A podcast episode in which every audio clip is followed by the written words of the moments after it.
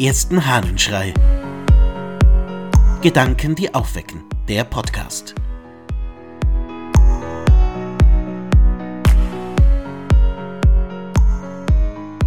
Wie ihn finden. Aus den Confessiones, den Bekenntnissen des Augustinus von Hippo.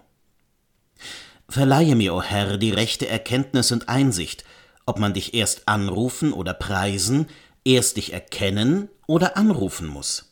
Aber wer ruft dich an, ohne dich zu kennen? Könnte er doch leicht in seiner Unwissenheit einen anderen für dich anrufen. Oder wirst du etwa angerufen, um erkannt zu werden? Wie aber soll man den anrufen, an den man nicht geglaubt? Wie aber wird man glauben ohne Prediger?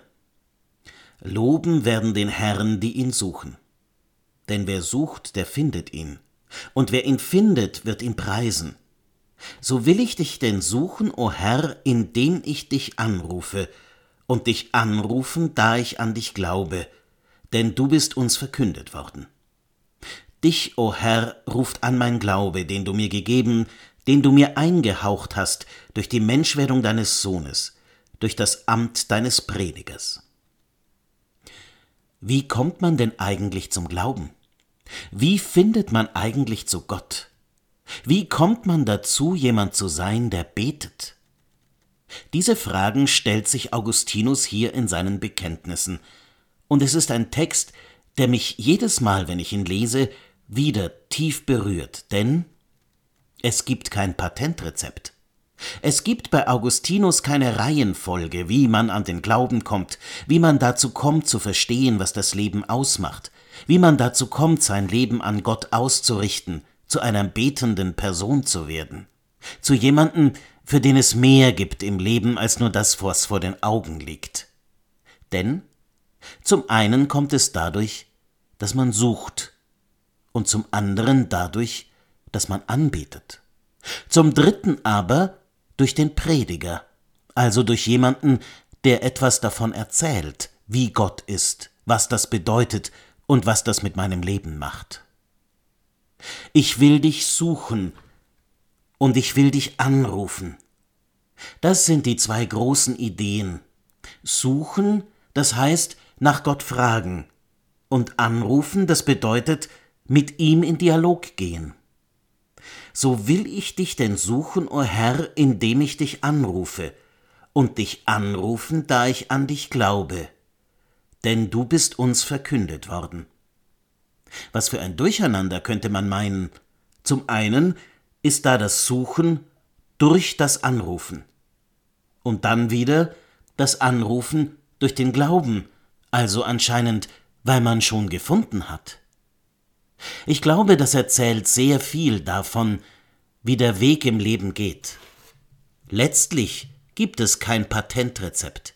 Letztlich geht es darum, dass du in deinem Leben den Weg für dich findest, wie du über dich hinauskommst. Ob du nun die Transzendenz, das heißt das, was außerhalb und über dir ist als Mensch, erreichst, indem dir jemand anders erklärt, wo der Weg dahin ist, oder indem du ihn findest, dadurch, dass du dich darüber wunderst, dass du anbetest, dass du in den Dialog gehst, Letztlich ist es egal. Letztlich kommt es auf deinen Weg an. Und letztlich kommt es darauf an, dass du die Person bist, die das ehrlich macht.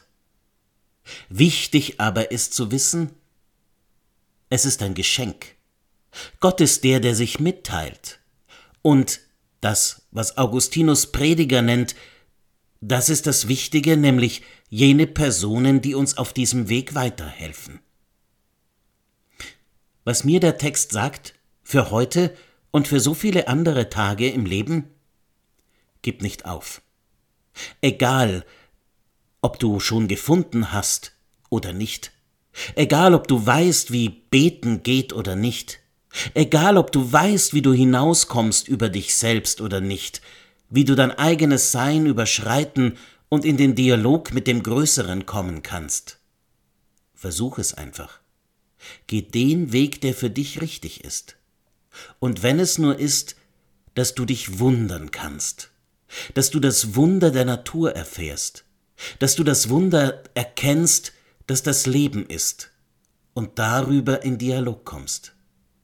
Ich wünsche dir einen wunderbaren, dialogreichen und anbetungswürdigen Tag. Dein Ludwig Waldmüller.